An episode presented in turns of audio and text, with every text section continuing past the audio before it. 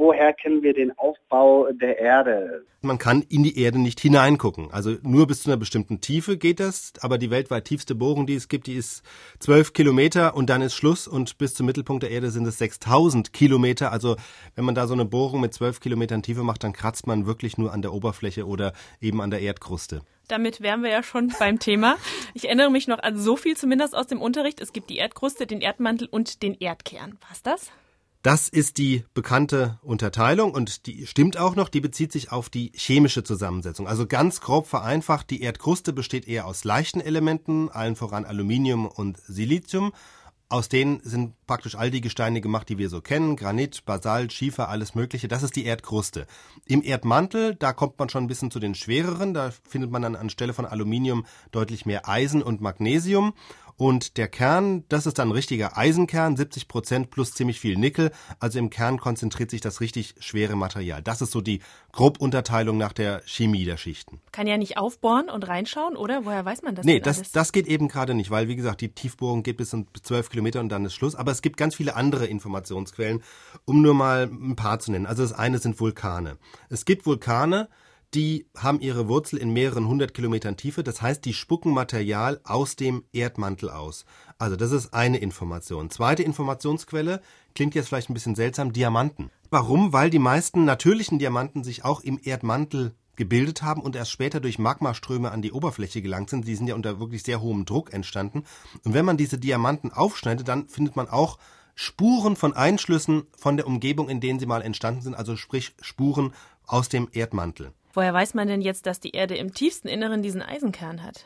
Ein Hinweis darauf, auf diesen Eisenkern, ist zum einen das bekannte Magnetfeld der Erde, also dass wir Kompasse benutzen können. Für ein Magnetfeld braucht man ein Metall und zwar einen ziemlich guten elektrischen Leiter. Ja gut, aber das könnte ja auch Kupfer sein. Ja, könnte Kupfer sein, theoretisch. Es kommt aber noch eine Informationsquelle ins Spiel, Meteoriten. Klingt auch wieder seltsam. Also Meteoriten sind da draußen im Weltall und fallen gelegentlich auf die Erde. Was können die jetzt über den Erdkern sagen?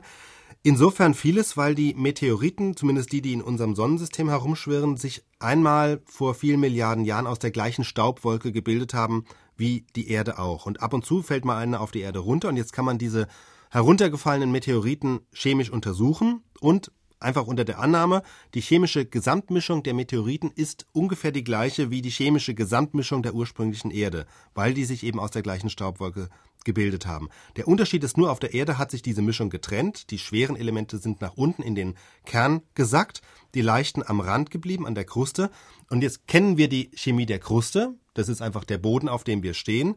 Wir kennen die Gesamtchemie der Meteoriten und dann können wir ableiten, sozusagen, wie das Erdinnere aussieht und da ist einfach dann ziemlich viel Eisen, was da sein muss. So, und was jetzt noch fehlt, du hast ja gesagt, es gibt die Kruste, den Mantel und den Erdkern und was auch bekannt ist, die gehen nicht so kontinuierlich ineinander über, sondern es gibt ziemlich scharfe Grenzen. Also die Grenze zwischen dem Eisenkern, diesem Erdkern und dem Erdmantel, die verläuft ziemlich genau auf halber Tiefe, so in knapp 3000 Kilometern Tiefe. Und diese Informationen, wo die Grenzen verlaufen, diese Erkenntnisse erhält man durch seismische Messungen. Also jedes größere Erdbeben auf der Erde setzt Erschütterungswellen frei und diese Wellen pflanzen sich durch den gesamten Erdball durch. Also sie gehen wirklich richtig durch die Erde durch. Und das machen sie je nach Material unterschiedlich schnell. So, und wenn man jetzt ein Erdbeben hat in Kalifornien und kann messen, wann kommen diese Erschütterungswellen in Europa an oder in China, kann man ableiten, wo dann die Schichten sind, an denen diese Wellen gebrochen werden und was für eine Zusammensetzung die Erde im Erdinnern hat.